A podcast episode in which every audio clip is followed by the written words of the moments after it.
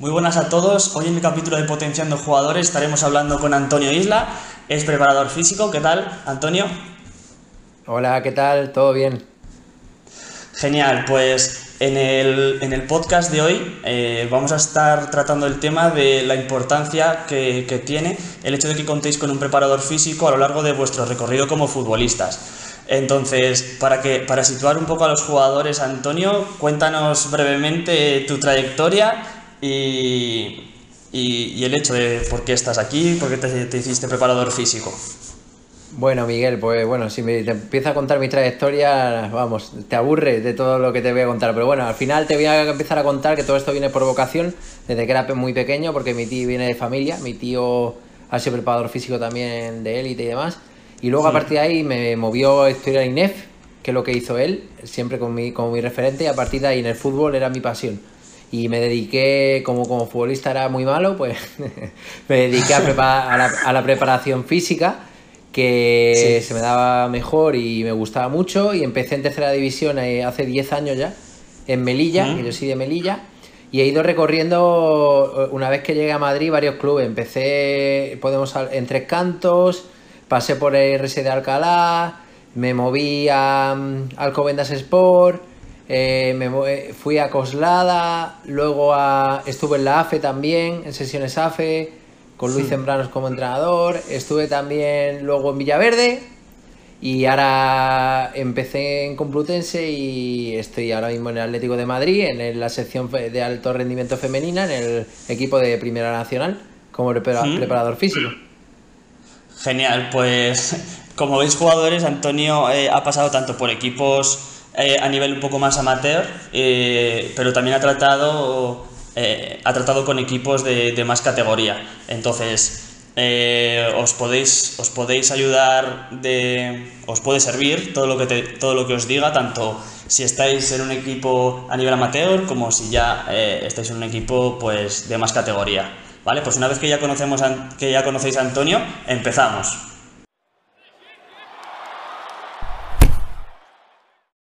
Vale, una vez que ya conocéis a Antonio, eh, la primera pregunta que te quiero hacer es ¿por qué recomendarías a los jugadores, eh, independientemente de la categoría en la que estén, el que cuenten con un preparador físico eh, externo al equipo para potenciar sus capacidades físicas como jugador? Básicamente, que no he dicho antes que también soy entrenador personal, tengo una empresa de entrenamiento personal para futbolistas de hace siete años ya. Y bueno, puedo hablar de las dos primas, prima de preparador de campo y prima de entrenador personal. Y puedo decir de que hay cosas que en campo no podemos tocar los preparadores físicos porque son muchos jugadores y es eh, por muy mucha especificidad que quieras dar, no puedes individualizar los trabajos tanto como te gustaría. Y con el trabajo que ahora se está llevando mucho, ahora con todo el tema de la evolución física del fútbol, el, tema del entrenamiento individualizado personal bien medido, es súper importante porque estamos yendo hacia un mundo en el cual eh, la exigencia física del fútbol está cada vez evolucionando a niveles muy, muy, muy rápidos, en los cuales eh, ser el mejor a nivel físico en mejorar tus debilidades y potenciar tus tu puntos fuertes a través del trabajo individual es igual de importante que el trabajo de campo. Eh, a la vista están los equipos alemanes que se está hablando mucho de ver cómo están a la hora físicamente y no es solo por el trabajo de campo, sino por el gran trabajo que tienen con entrenadores personales que se están metiendo en este campo, como ya pasa en la NBA o como pasa en la NFL en Estados Unidos. Nosotros siempre llegamos un poquito más tarde, pero creo que está siendo algo muy positivo. Eh, yo creo que es algo que los futbolistas tienen que, ya sea amateur o ya sea profesional, tienen que tener para tener una mayor calidad a la hora de rendir eh, en campo. En campo. Dicho esto, también quiero decir que es súper importante que como todo esto es novedoso, que es muy bueno, pero también tienes que, el entrenador, el que contrates, tiene que tener eh, una comunicación directa con el preparador físico de tu equipo para que Em, sea beneficioso y no sea perjudicial. Porque no tener entrado personal, porque sí, eh, titulado, colegiado, eh, con su máster, con su formación, es bueno, si el entrenador personal y el preparador físico no tienen una sinergia y un, trabajo conjunto entre ambos. Claro, porque a lo mejor, a, lo mejor el, entrenador de tu equipo o, o el preparador físico de tu equipo, si estás ya en una categoría superior, pues mete mucha, mucha, mucha carga durante una semana, por ejemplo, y si no hay una buena comunicación con el preparador físico que tengas externo, pues eh, ese jugador estaría recibiendo muchísimo estrés y, por tanto eh, aumentando esas probabilidades de lesión. Entonces, de ahí esa importancia, ¿no? En el mundo profesional, yo como sabe que entro también a futbolistas profesionales, eh, es más sencillo porque básicamente a la hora de la parte condicional sabemos cuándo está el partido qué evolución de semana vamos a tener en carga. Un tío que sepa la preparación física de campo sabe que un día por partido cómo va a ser, los 48 horas posteriores al partido cómo va a ser, un 72 horas cómo va a trabajar, es decir, una semana estructurada vas a saber en cada momento lo que se va a trabajar, pero es muy importante porque hay un no está solo la teoría, sino hay un concepto de arte de cada preparador físico.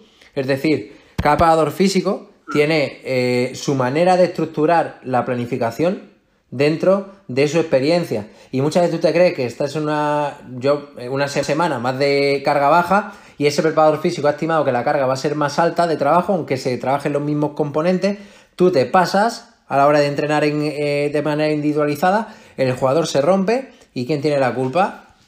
¿El preparador o el entrenador? Entonces, por eso es muy importante esa comunicación directa que sí que es un trabajo extra tanto para el entrenador personal como para el preparador físico de campo, pero lo que buscamos siempre es el mayor rendimiento del futbolista. Por lo tanto, tiene que ser algo eh, fundamental a la hora del trabajo. Genial. Y tú que has tratado con eh, categorías muy diversas, eh, ¿te has encontrado también jugadores a nivel amateur y categorías un poco más inferiores que también han querido contar con, con un trabajo extra a nivel físico? Sí, sobre todo, tú ten en cuenta que en tercera, segunda B división eh, son jugadores que, sobre todo los sub-23, jugadores sub-23, sub-25, jugadores que tienen ilusión porque creen que todavía pueden pegar ese saltito de calidad a segunda división, que, con, que yo he tenido casos como puede ser Andújar, que ahora está en el Cartagena en segunda división, Oscar eh, Valentín, que está en el Rayo Vallecano, que lo tuve yo ahí en tercera, eh, jugadores así que sí que es verdad que se pegaban buenas, buenas zurras, buenas palizas, también con entrenadores personales, pero con, sentido y contratando esos servicios porque querían llegar a más. Es cierto que un jugador veterano, pues más complicado a la hora de, porque ya ve su carrera acabar o ve que el ocaso de su carrera está llegando, pero un jugador joven, sub 23, sub 25, como yo digo, de ese 25 para abajo, sí que tienen una ilusión gigante y en tercera y segunda vez muchos jugadores recién salidos de las mejores canteras de, España que están ahí para seguir creciendo. De hecho, tenemos muchos jugadores de segunda B, que, o sea, muchos equipos en segunda B que son filiales, eh, para que te hagas una idea. Entonces, eso te habla del nivel competitivo y el nivel de exigencia que tienen esas categorías, que se le considera semiprofesional, pero que yo considero muy profesional. Sí. Y eh, ¿has, llegado a contar con algún jugador que eh, juega en un equipo por debajo de, tercera división o siempre te has movido en esas categorías? No, eh, básicamente muchos jugadores que están en categorías inferiores, sí que los padres te contan, eh, te hablan contigo para que quieren potenciar. De hecho, mira, el portero, portero de Rayo, Miguel Morro, yo lo conocí cuando era juvenil, para que te hagas una idea.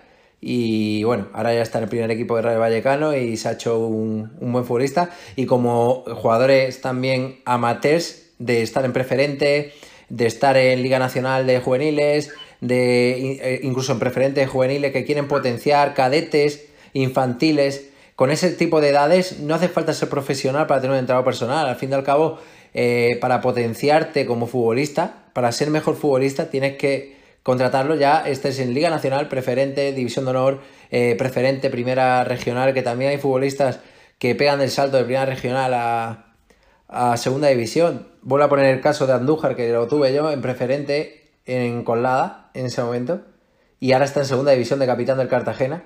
Entonces, y tenía entrenador personal, al fin y al cabo, ha habido variedad y es súper importante ese tipo de trabajo. Y eh, otra pregunta eh, que seguramente se están planteando muchos jugadores al, escucharnos eh, es, bueno, yo como jugador entreno cuatro días a la semana y si a eso le sumamos el partido del fin de semana serían cinco días que estoy jugando al fútbol a lo largo de la semana.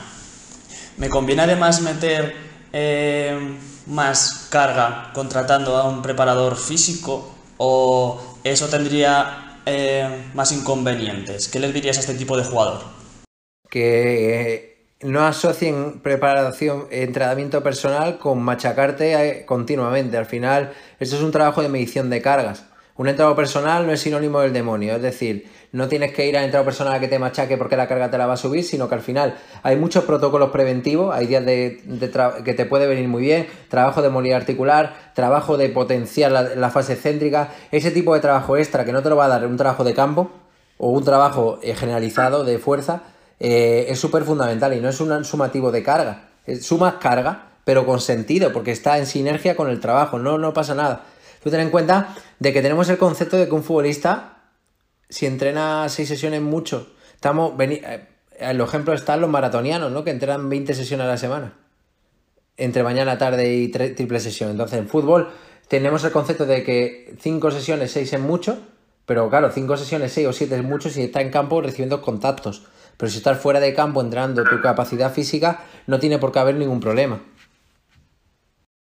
Eso es, sí, genial. El, lo más importante que le tiene que dar a los jugadores que no por el hecho de eh, contratar a un entrenador físico o eh, te van te va a, dar una rutina de ejercicios como si estuvieses yendo al gimnasio, sino que además eh, lo contratas de manera individual, pues va a ser un trabajo mucho más específico a ese jugador y, adaptado a las, a las cargas de, de la semana o de ese periodo de partidos.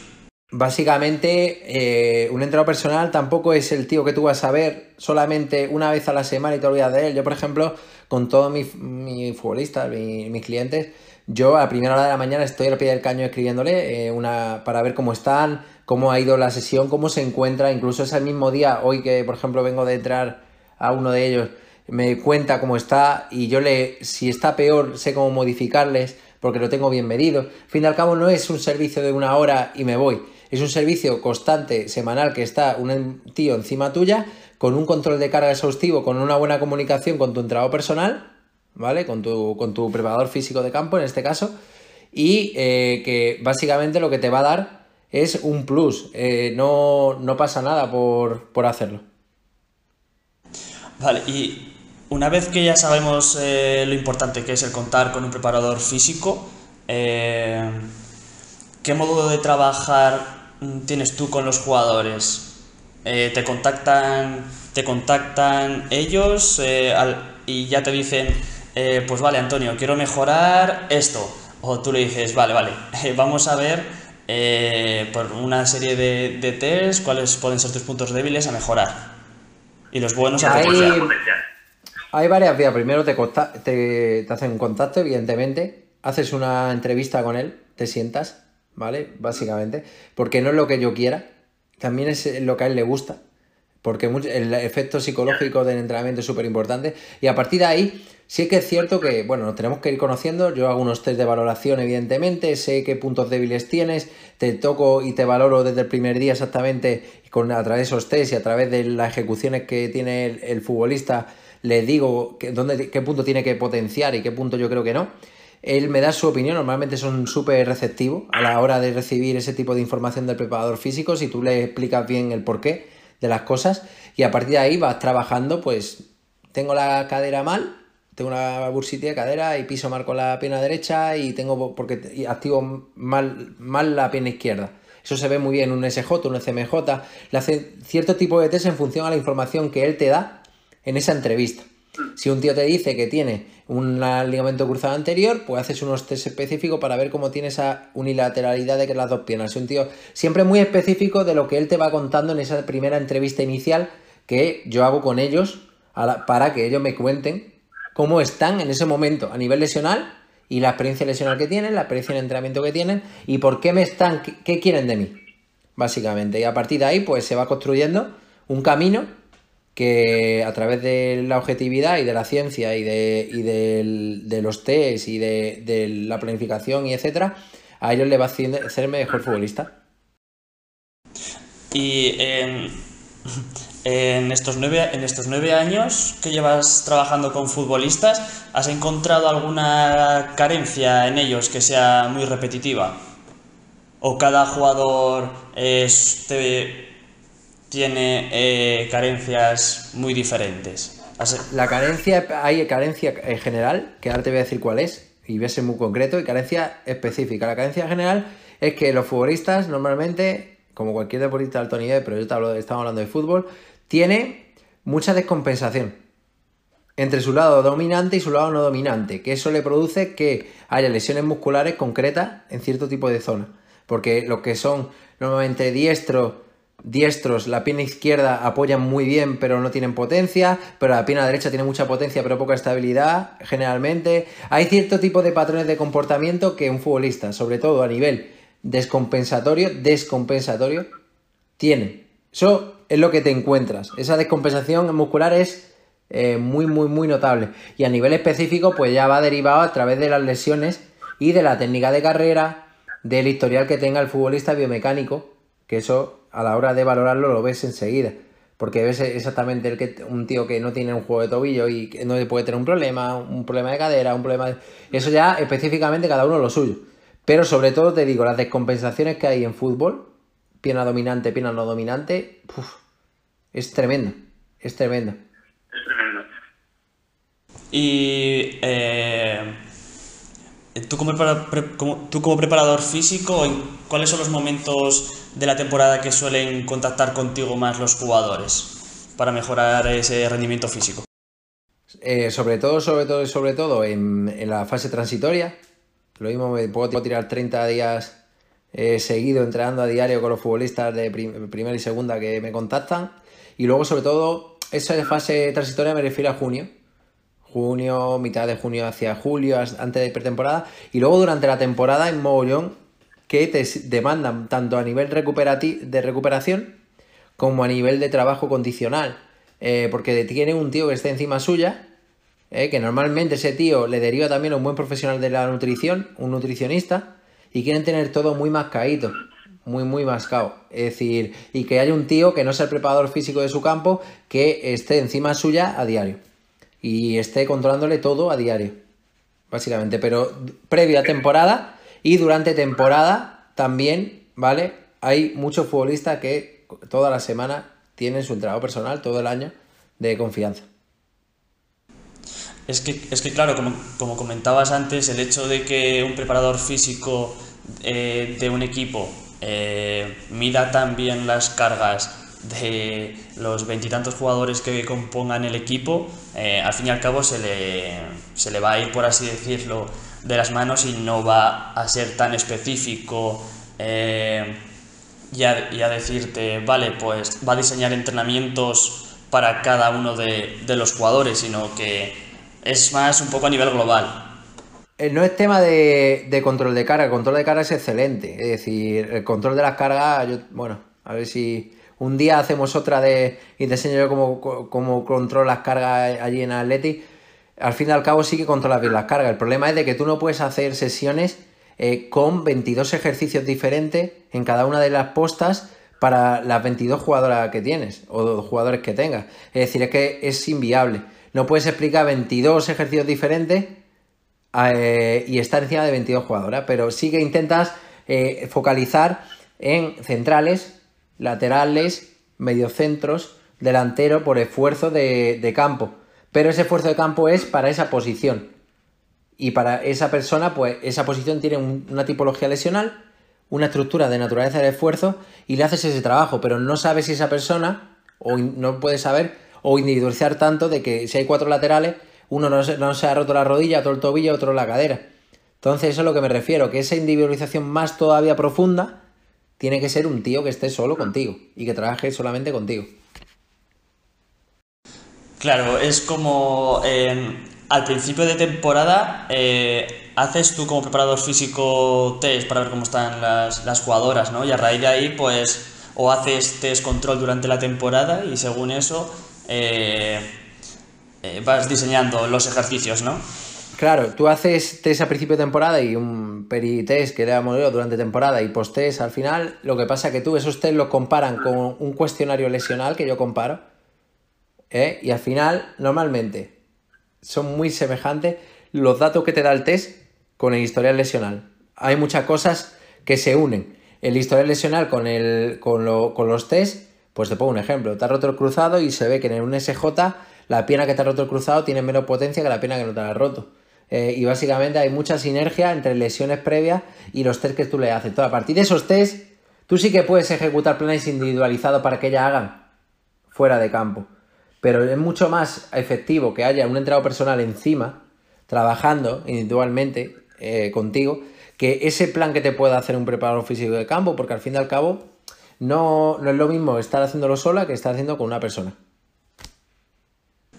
Está claro, está claro, eso es. Vale, eh, pues pasamos a las preguntas que nos habéis hecho eh, por Instagram. Y la primera de ellas va a ser de Marco, PB09, que nos pregunta sobre tips o consejos de, entrenamiento físico orientado a los porteros. ¿Qué tendrías que, le aconsejarías, Antonio? Buah, ahí eh, la verdad que, es una pregunta interesante. Vengo justo esta mañana, he tenido uno de los, uno de los porteros que entreno Básicamente, primero, eh, lo que yo le recomendaría que trabajara mucho la zona de cadera. Los porteros normalmente tienen un alto índice lesional de bursitis de cadera. Las caderas tienen bastante, bastante tocadas por las caídas. Que trabajar una buena estabilidad de glúteo y de, y de aductor y de lo que es también la zona de core abdominal, con ejercicios los cuales sean bastante específicos a nivel de carga no me vale solamente hacer una sentadilla, sino que meta un componente de especificidad a la hora de trabajar con sobrecarga. Es decir, te puedes lastrar un chaleco lastrado con desplazamiento, una goma en cintura y trabajo de desplazamiento específico, por ejemplo, eh, una supervan. Y luego, sobre todo, en la toma de decisión. Yo lo que mm, siempre digo que un portero tiene que ir tres pasos por encima del resto de futbolistas en cuanto a, a nivel de reacción. Tú tienes que trabajar mucho el nivel reactivo a, nivel de ejercicios reactivos en los cuales tu cuerpo eh, le vea el balón y el balón le parezca que vaya lento. Te pega un tiro un delantero y tú, ese como va tan rápido de cabeza, ese tú reacciones tan bien a, esa, a ese estímulo que te parezca que el balón va lento. Entonces yo le recomiendo que por un lado el trabajo físico, sobre todo de compensación de cadera, core y toda esa zona aductora, lo trabaje de manera específica. Ya he puesto ejemplos. Trabajo de gomas en cintura eh, Superband, de trabajo de desplazamiento específico con chaleco, eh, hay mil tipo, tipologías de, métodos de entrenamiento y luego sobre todo trabajo, ya te digo, cognitivo, trabajo de velocidad de reacción a la hora de, de, trabajar esos estímulos que se puede dar después en campo. Que tú después en campo, esos estímulos conscientes trabajados en fuera de campo, lo vas a trasladar de manera inconsciente. Te va a venir un uno contra uno y por haber trabajado esa cabeza vas a sacar un pie que no sabes ni cómo lo has sacado, porque tu cabeza va más rápido que tu cuerpo, como digo yo. Y al final eso es lo que buscamos, porteros rápidos y porteros fuertes. Genial, genial Antonio. Pues bueno Marco, eh, seguramente que te puede ayudar esto que te ha comentado Antonio. Y la, eh, pregunta final que te quiero hacer Antonio es, eh, si ahora mismo tuvieras a, un jugador o una jugadora que, que viene a verte y, bueno, esta jugadora quiere, tiene claro que quiere llegar a, jugar en, la élite eh, y a nivel profesional. Eh, ¿Qué consejo mm, le darías a este jugador? Primero, constancia. Segundo, que tenga mucha actitud. Y tercero, que tenga sacrificio. Y te digo esas tres palabras porque el fútbol es un camino muy duro, y te lo digo por experiencia de, lo que me cuentan los, que yo entreno. Hay muchos vaivenes durante la temporada psicológico. Cuando tú te sientas delante de un entrenador, todo es muy bonito, pero la temporada tiene muchos días, tiene muchos momentos, y ese trabajo extra, tú puedes ser muy talentoso, pero ese trabajo extra de actitud, de trabajo, de esfuerzo, de sacrificio que puedas llegar a hacer más que los demás, te va a posicionar por delante a la hora de competir. Y eso tiene que ser cuando todo te vaya bien y cuando todo, todo no te vaya bien. No puedes ser una persona inconstante en fútbol. Si eres una persona inconstante, nunca llegarás a la, a la mayor a la élite porque la competitividad y el talento hay a raudales, hay muchísimo talento. Pero trabajo, hay futbolistas con mucho talento que no llegan a trabajar de manera constante y no llegan. Entonces, sobre todo, constancia, esfuerzo y mucho sacrificio. Genial. Genial, pues con esta pregunta terminamos el podcast. Espero que os haya gustado todo lo que hemos estado compartiendo. y en, Spotify y en, Instagram os, pondré cuando suba el capítulo a Spotify y, os dejaré también eh, las redes del Instagram de, Antonio para que podéis para que podáis eh, verle, verle por las redes sociales y ver todo lo que está trabajando. Así que nada, Antonio, eh, mil gracias por estar en el capítulo de hoy y nos vemos pronto. Vale, muchas gracias por, por haberme invitado y aquí me tienes para lo que necesitéis. Genial. Un saludo a todos jugadores.